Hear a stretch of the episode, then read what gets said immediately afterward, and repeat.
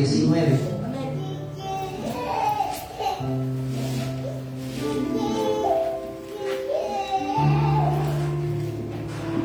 Y dice a la letra así, leo en el nombre del Señor Jesús, o leemos en el nombre de Jesús. San Lucas capítulo número 16, verso 19. Había un hombre rico que se vestía de púrpura y de lino fino y hacía cada día banquete con esplendidez. Y había también un médico llamado Lázaro.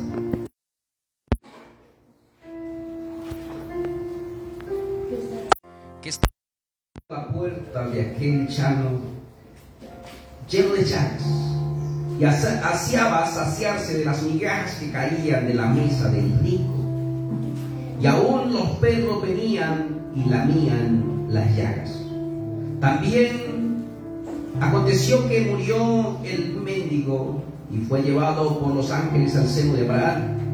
Y murió también el rico y fue sepultado. Y en el ave alzó sus ojos y estando en tormentos y vio de lejos a Abraham y a Lázaro en su seno. Y vio de lejos Abraham. Entonces, verso 24, entonces él dando voz dijo, Padre Abraham, ten misericordia de mí y envía a Lázaro para que moje la punta de su dedo en agua y refresque mi lengua porque estoy atormentado en esta llama. Verso 25. Pero Abraham le dijo, hijo, acuérdate que recibiste también bienes en tu vida y a Lázaro también males, pero ahora este es consolado y aquí tú atormentado. Además, de todo esto una gran cima está puesta entre nosotros y vosotros, de manera que lo que quisieren pasar de aquí a vosotros no pueden, ni allá pasar acá. Entonces le dijo, te ruego pues, Padre, que le envíes a la casa de mi Padre, porque tengo cinco hermanos para que les testifique a fin de que no vengan ellos también a este lugar de tormento. Y Abraham le dijo, Moisés y a los profetas tienen, oíganos. Él entonces dijo, no, Padre Abraham, pero si alguno fuere a ellos de entre los muertos, se arrepentirán. Mas Abraham le dijo, si no oyen a, Moisés y a los profetas, tampoco se persuadirán, aunque algunos se levantare de los muertos. Aleluya. Pueden estar cómodos. Este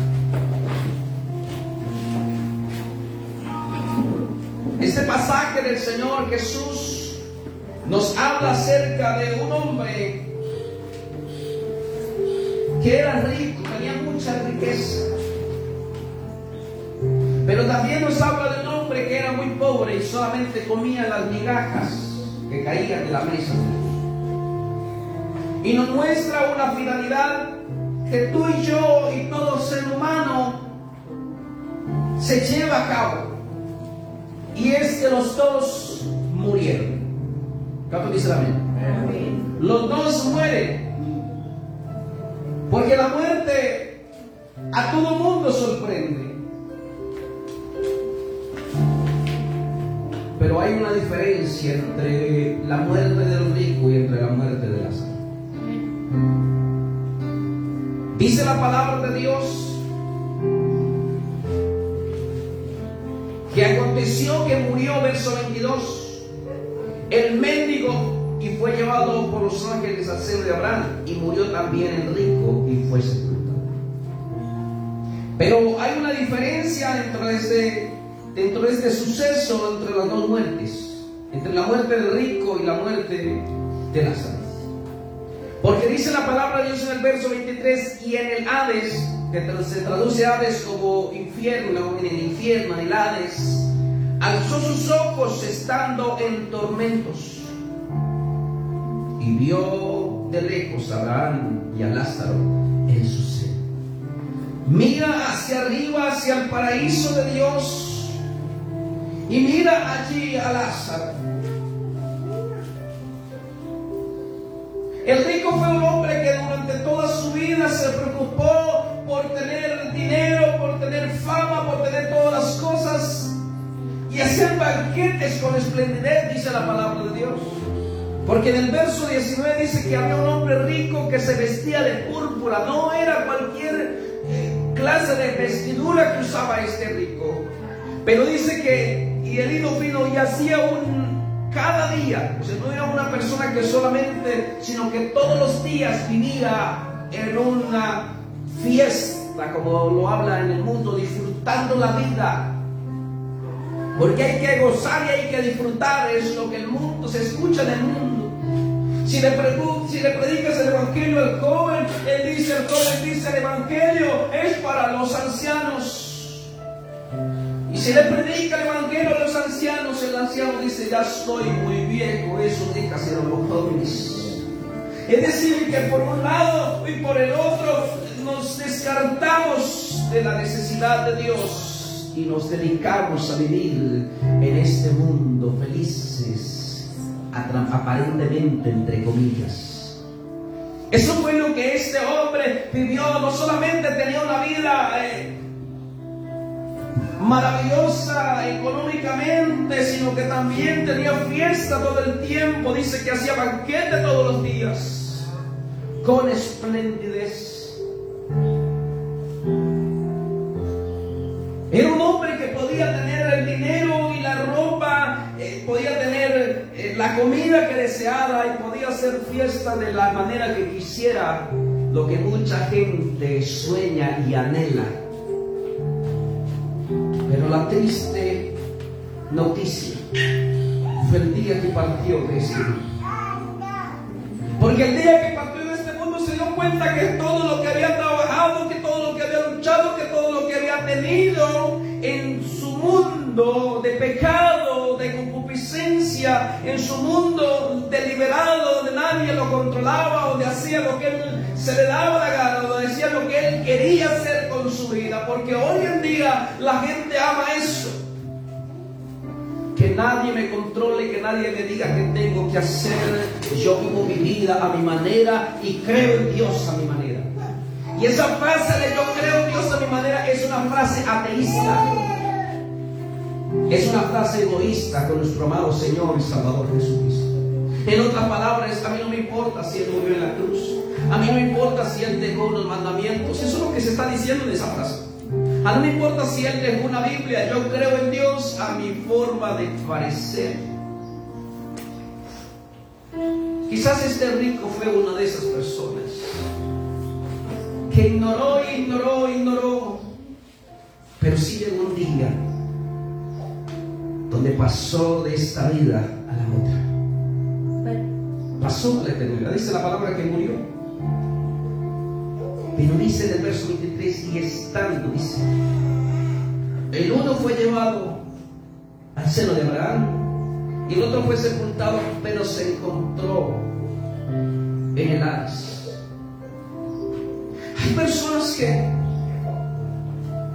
aunque Dios les haya hablado mucho tiempo y mucho tiempo y señales y milagros hayan visto, no se indignan de creer sino hasta ver con sus propios ojos que el castigo de Dios es real. Esto fue lo que sucedió con este hombre. Uno muchas veces habla con los jóvenes y le dice, eh, aconseja de una y otra manera. Uno ve muchas veces que la incredulidad a no creer verdaderamente la palabra lleva al hombre al sufrimiento.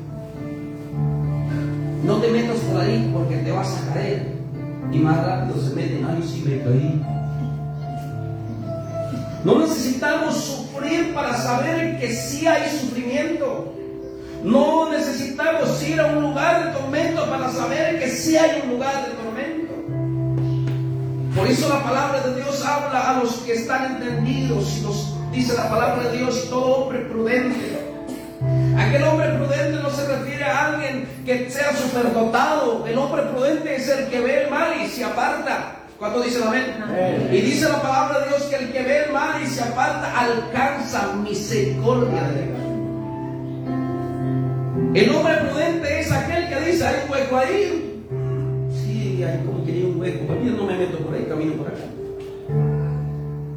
La caminar por fe es creer no, vemos Para creer, creemos para ver. ¿Cuánto dicen amén? Amén. Esa es la fe por la cual caminaron los profetas.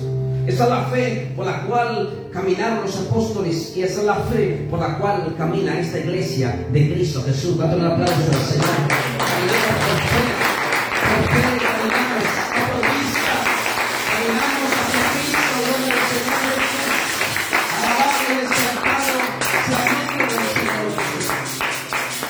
Pero lo triste es que toda aquella persona que no quiere caminar por fe, le espera un destino como este rico. Porque este rico quizás cuántas veces ignoró todo lo que decían, pero él quizás decía hasta no ver, no creer. Por eso el Señor le re- reprocha a Tomás su incredulidad. Porque Tomás dijo, hasta que no viere sus marcas en sus manos y en sus pies de los clavos.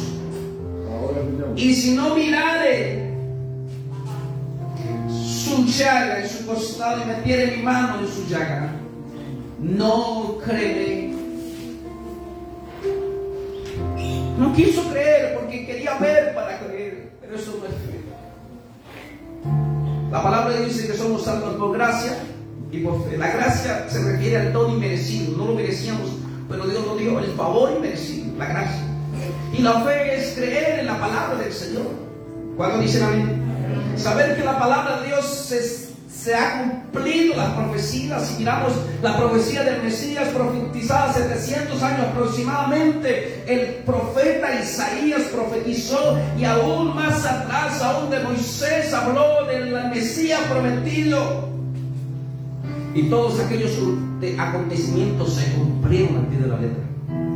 La fe es creer en la palabra de Dios que se ha cumplido, que se está cumpliendo las profecías de la palabra de Dios y que se cumplirá finalidad en el nombre de Jesús. ¿Cuánto le dan gloria a Dios?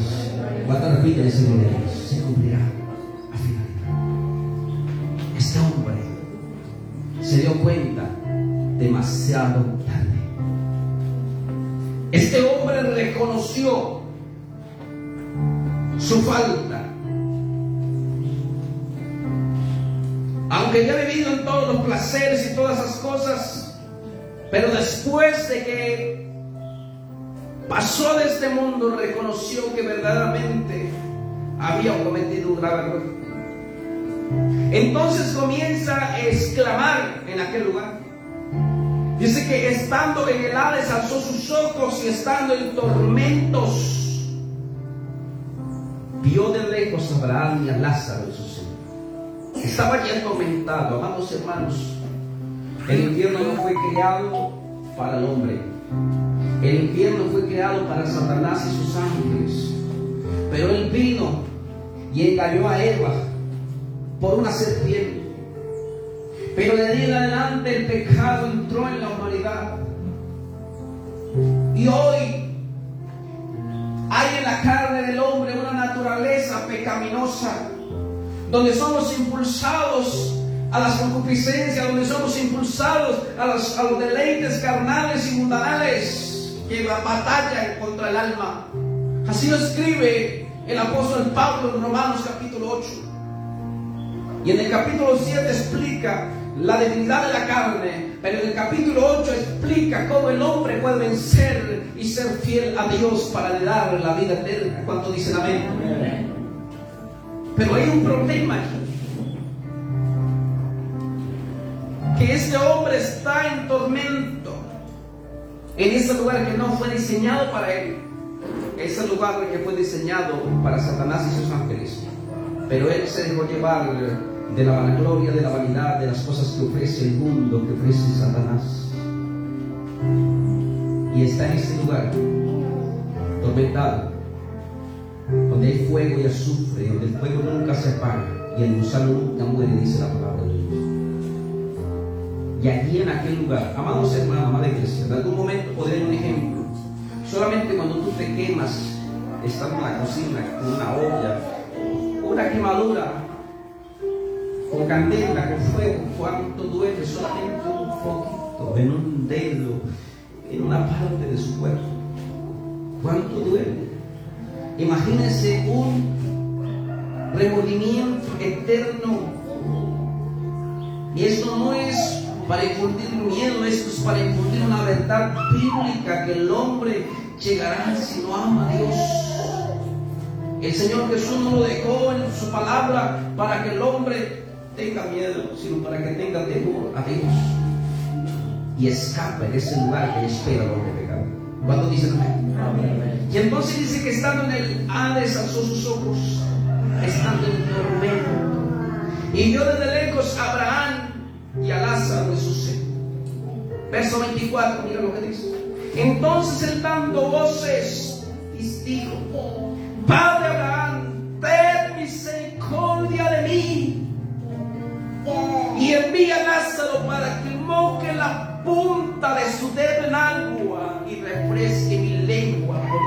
estoy atormentado en esta llama. Solamente pedía algo que para él era tan grande que para nosotros sería tan poco mojar la punta de su dedo en agua, mojarla en agua y ponerla en su lengua. Porque el sufrimiento que hay allí en aquel lugar es tremendo, es terrible. Jesús no vino a morir en la cruz del Calvario de Chévere. Es para que escapáramos de este lugar. ¿Cuánto dicen amén? Por eso dio su sangre por eso dio sus cuerpos, sus cuerpos a los látigos romanos. Los látigos romanos no eran como lo que pintan en las películas. El látigo pegaba y, salía ahí pintura. Cada látigo romano era uno de los castigos más crueles con las crucifixiones de la historia de la humanidad. Porque la gente moría torturada y en completa agonía sufrimiento. Cada látigo tenía en su punta, tenía hueso y parte de hierro, bronce, donde cada vez que pegaba en la piel desgarraba piel y carne. Y eran latigados. Las personas se desangraban y yendo hacia la crucifixión y luego se morían desagrados después de la crucifixión. Y era la agonía faltándole la sangre porque sus pies eran clavados y sus manos eran clavadas con clavos. Y el cuerpo comenzaba, según la ciencia, dice que comenzaban a sufrir una deshidratación y comenzaban a faltarles en la sangre en su cuerpo. Toda la sangre comenzaba a salir, a salir y la persona comenzaba a quedar sin aliento. Porque la sangre es la vida del hombre. Y cuando comienza a faltar la sangre, la persona comienza a desfallecer. Y era en ese completo dolor, agonía, que moría la persona. Y luego la carga del cuerpo comenzaba a desprenderse, a quedar sobre sus pulmones.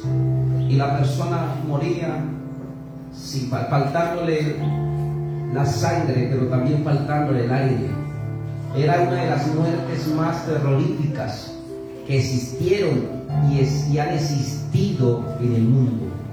La crucifixión. El Señor Jesús fue arrestado la noche antes y fue llevado y a las 12 del día,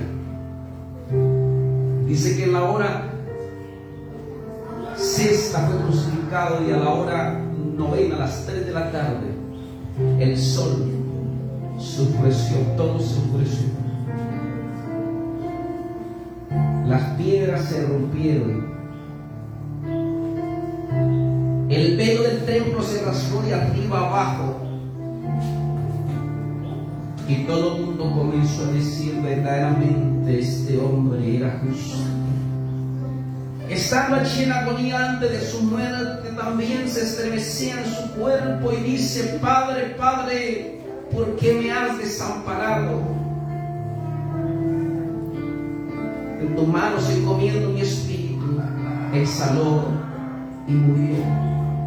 Luego los soldados fueron a mirar los que estaban a un lado y al otro lado, que eran dos ladrones, dice la palabra de Dios donde iban a partirle las piernas porque se acostumbraba de que el que era crucificado le partían sus piernas, pero cuando lo miraron, él ya estaba muerto. Y un soldado romano cogió su lanza y traspasó su costado. Esa espada que traspasó no solamente su piel, su carne, entró hasta su corazón y allí dice la palabra de Dios que salió agua y sangre ese era el propósito. Pero todo eso padeció y no renunció a amarte y amarme. Porque cuando Él iba a la cruz, Él no iba mirando la cruz. Él iba mirando almas, hombres y mujeres rescatados de ese lugar de tormento. Cuando Él iba a la cruz, Él no iba mirando el sufrimiento. Él iba mirando un pueblo, una iglesia comprada a precio de sangre, que no iba a ser su voluntad, sino la voluntad de la palabra. Él iba mirando un pueblo, unas personas, hombres y mujeres, que decidían entregar su vida a Él para hacer su voluntad y nada más sino su voluntad y escapar del juicio que vendrá. Iba mirando a Él, te miraba a ti y me miraba a mí. Aunque no éramos dignos, pero Él se dio a sí mismo por amor a ti y a mí. Den un aplauso al Señor.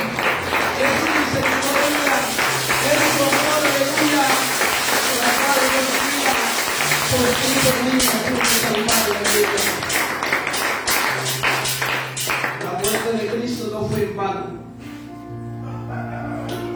Un precio alto que Él pagó por nuestras vidas. Que ni el oro ni la plata pueden comprar. Solamente la sangre pura de Jesucristo. Solamente la sangre del Señor nos hace ser delante del Padre. Este lugar donde fue este hombre donde malgastó su tiempo, donde malgastó su vida, ya no había oportunidad de salir de allí. Pero ahí sí el hombre reconoció que verdaderamente la Biblia tenía razón, que los profetas tenían razón, que Moisés tenía razón, y comienza a clamar en este sonido. Pero mira lo que contesta. Además de todo esto, hay una gran cima, dice que está puesta entre nosotros y vosotros. Está hablando Abraham. De manera que los que quisieran pasar de aquí a vosotros no pueden ni de allá para acá. Entonces se le dijo, te ruego pues, Padre, que le envíes a la casa de mi padre. Este hombre ya quería ser un evangelista. Este hombre ya quería ser una persona que predicaba el Evangelio de Dios. De la buena la, buena noticia, el Evangelio de Cristo. Pero ya era demasiado tarde. Hoy tú y yo tenemos una oportunidad grande y es entregarle nuestra vida a Cristo mientras la palabra del Señor dice buscar a Dios mientras pueda ser hallado, buscar en tanto que está cercano. Ese es el llamado que Jesús nos envió. Jesús comenzó a predicar por las aldeas. Jesús comenzó a predicar por todo Judea, Samaria y todos sus alrededores. Y era el mensaje de salvación que el Señor Jesús entregó. Y no solamente el Señor Jesús, sino que también le dijo a sus apóstoles: vayan y prediquen ese evangelio a todas las naciones para que todo aquel que en él crea no se pierda, mas tenga vida eterna. Aleluya. Porque Dios no Dios hijo para al mundo, sino para que todo aquel Aleluya. Alabado y nombre del Señor. Esta es la misión que Dios nos ha encomendado. Seguir predicando de este mensaje. Seguir predicando de esta palabra porque el mundo se está perdiendo. Hay almas que se están diciendo sin Cristo en este mundo. Pero tú y yo somos llamados no solamente a aceptar a Cristo, sino a seguir la gran comisión que el Señor ha encomendado. Cuando dice amén? Ese hombre quiso ser evangelista. Él dijo, Padre, envía a Lázaro a la casa de mi padre. Porque ellos están vivos, ellos buenos a la cama y quizás ellos se arrepienten y entienden el mensaje. Verso 28, porque tengo cinco hermanos para que les testifiquen a fin de que no vengan ellos también a este lugar de tormento. Era un clamor de corazón a la oportunidad que tenían sus cinco hermanos, que él apreciaba tanto, que quizás llevaba sus fiestas, que quizás llevaba sus deleites carnales y mundanales, pero que en ese momento se dio cuenta que todo lo que aparentemente el mundo decía disfrutar, no era, verdad disfrutar en, cierta forma, porque todos esos actos iban en contra de la voluntad de Dios y Dios un día iba a pedir cuenta de ello.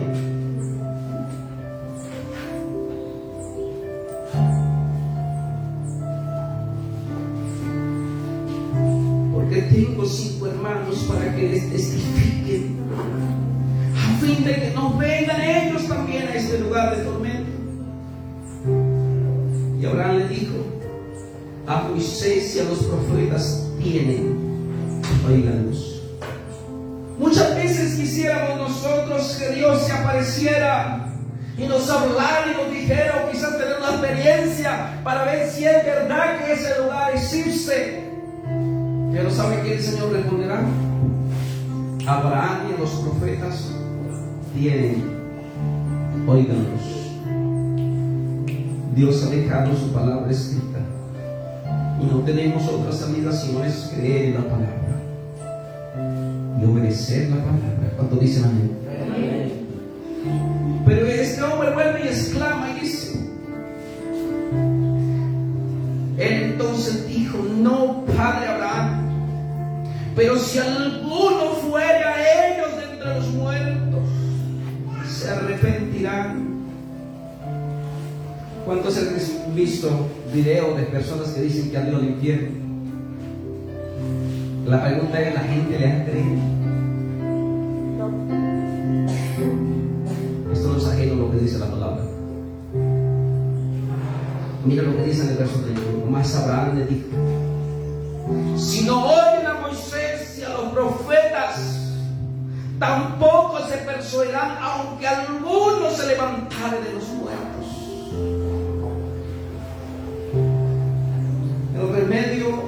Es más señales. El remedio es creer en la palabra del Señor. Cuando dicen amén. Donde tú y yo creemos al Señor. Donde tú y yo creemos en la palabra. Donde tú y yo obedecemos la palabra. Eso verdaderamente dará una, una consecuencia positiva en nuestras vidas. Mira lo que dice el Señor Jesús en Mateo capítulo 7.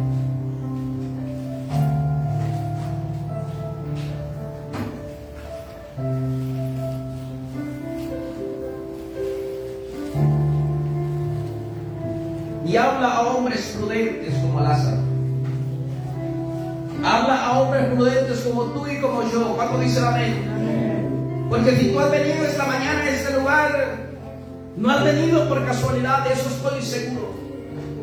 Es porque Dios te puso el sentir. Porque la palabra de Dios dice que Dios da el querer como el hacer por su santa voluntad. ¿Cuánto dicen amén? Es porque Dios te ama. Es porque Dios te ama. Es porque cuando Jesús iba a la cruz del Calvario también te iba a ti, redimido por su sangre preciosa. Entonces dice el Señor, hablando a los prudentes que están en esta mañana, en este lugar y también los que nos siguen a través del internet. Cualquiera, porque Dios no hace excepción de personas, cuando dicen Dios no hace excepción de personas. Dicen este sí, este no. No.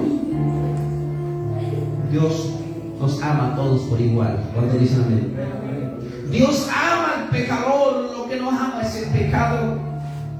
Yo no he venido a llamar a justos, sino pecadores al arrepentimiento, dice el Señor. Y dice verso 24, capítulo 7, verso 24, dice cualquiera pues que me oye estas palabras. ¿Quién está hablando acá? Señor Jesucristo. Cualquiera pues que me oye estas palabras y las hace, no solamente oidores olvidadizos, sino hacedores de la palabra, es lo que Dios está buscando cuando dice amén. Cualquiera pues que oye estas palabras y las hace, le compararé a un hombre prudente que edificó su casa sobre la roca. Y dice la palabra de Dios. Y descendió la lluvia. Esto representa problema, dificultad. Vinieron ríos y golpearon contra aquella casa. Una tempestad. Un huracán. Dificultades, tiempos difíciles en las vidas de las personas. Pero dice, hay algo poderoso y no cayó, porque estaba fundada sobre la roca. El libro de Efesios capítulo 2, verso 20 dice, edificado sobre el fundamento de apóstoles y profetas, siendo la piedra principal del ángulo Jesucristo mismo. Nuestra vida no está fundamentada sobre una religión, nuestra vida está fundamentada sobre el fundamento de Cristo y su palabra. Aleluya, den aplauso al Señor. Es un fundamento sólido.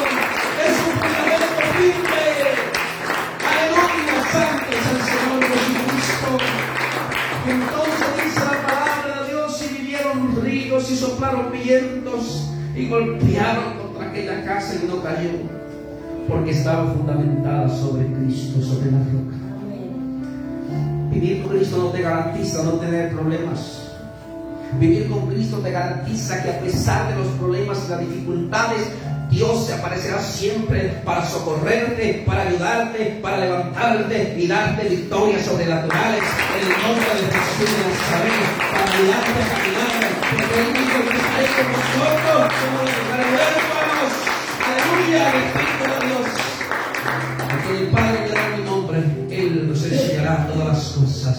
Gloria al Señor. Pero hay otra parte.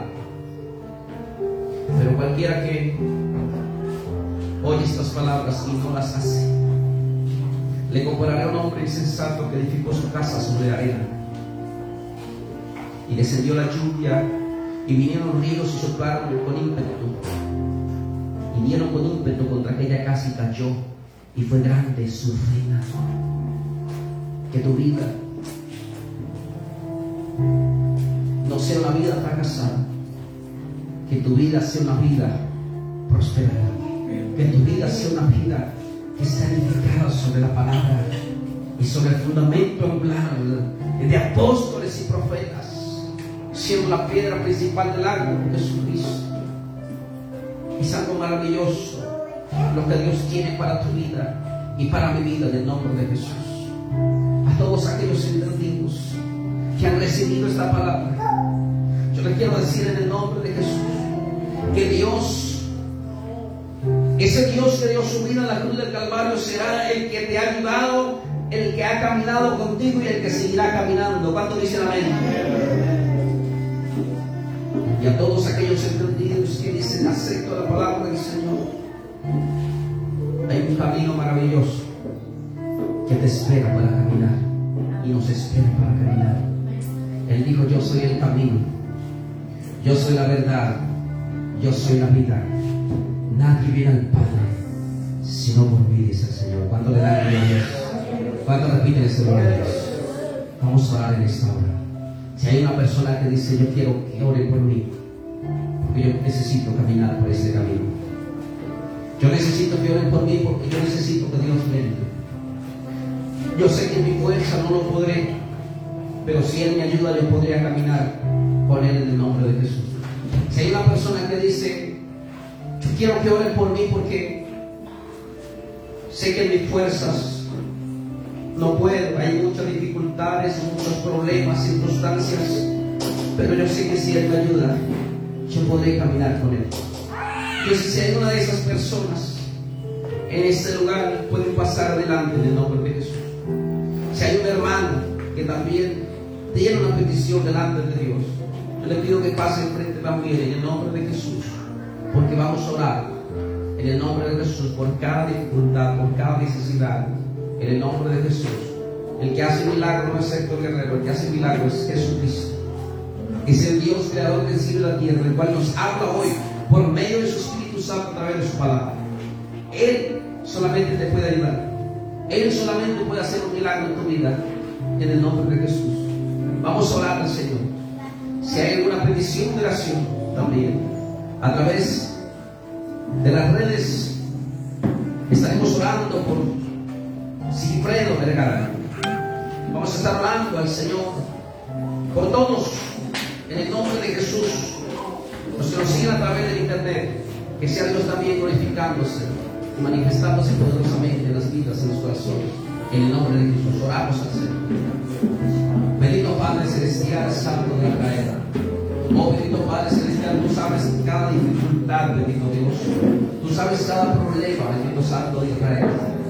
Gracias Señor por este milagro, bendito Dios. De la oportunidad de la vida, Señor Jesús. La oportunidad que tú nos das, bendito Padre Celestial. Te pido, Señor Jesús. Gracias, Padre, por darnos esta palabra. Una palabra es un mensaje de oportunidad, es un mensaje de esperanza, Señor. Es un mensaje de vida, oh Señor Jesús. Antes de que sea demasiado tarde, Padre, tú envías este mensaje para que el hombre escape de la ira que vendrá sobre el mundo pecador.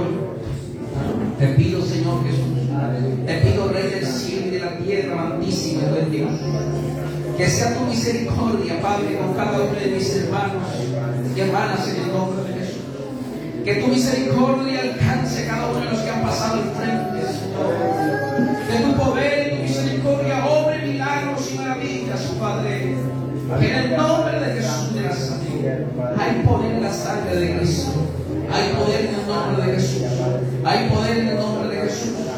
Poder en el nombre de Jesús.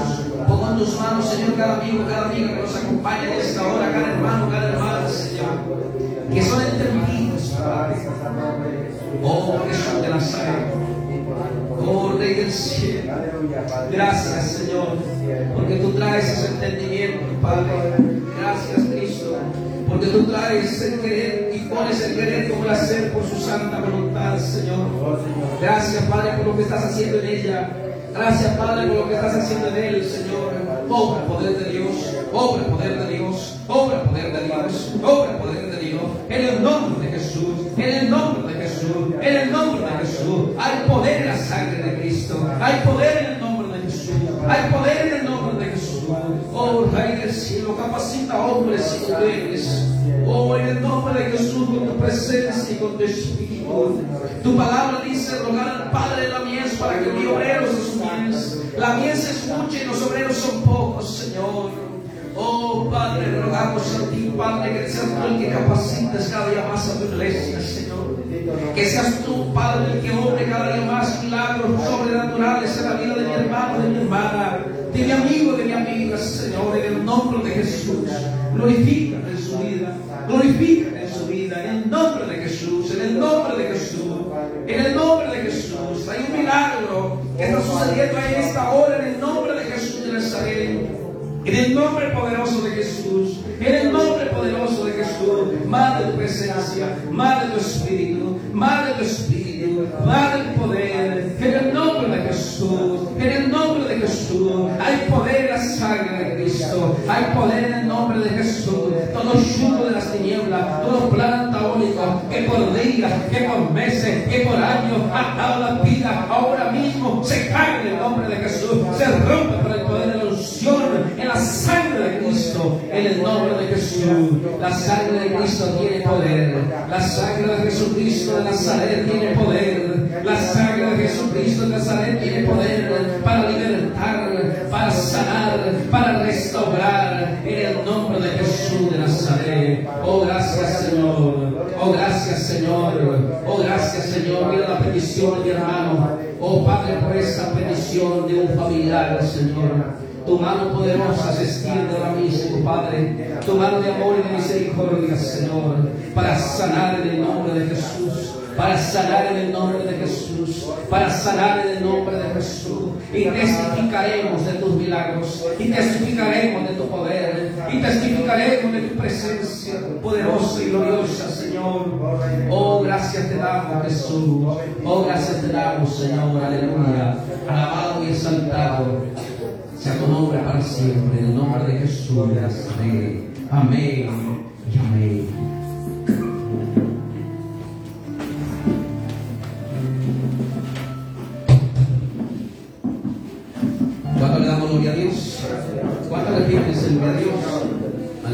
Exaltado sea el nombre de Jesús.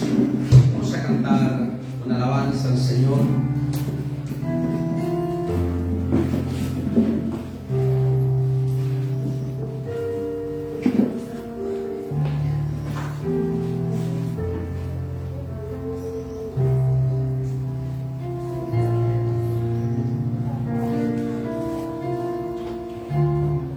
estado, demos gracias, Señor.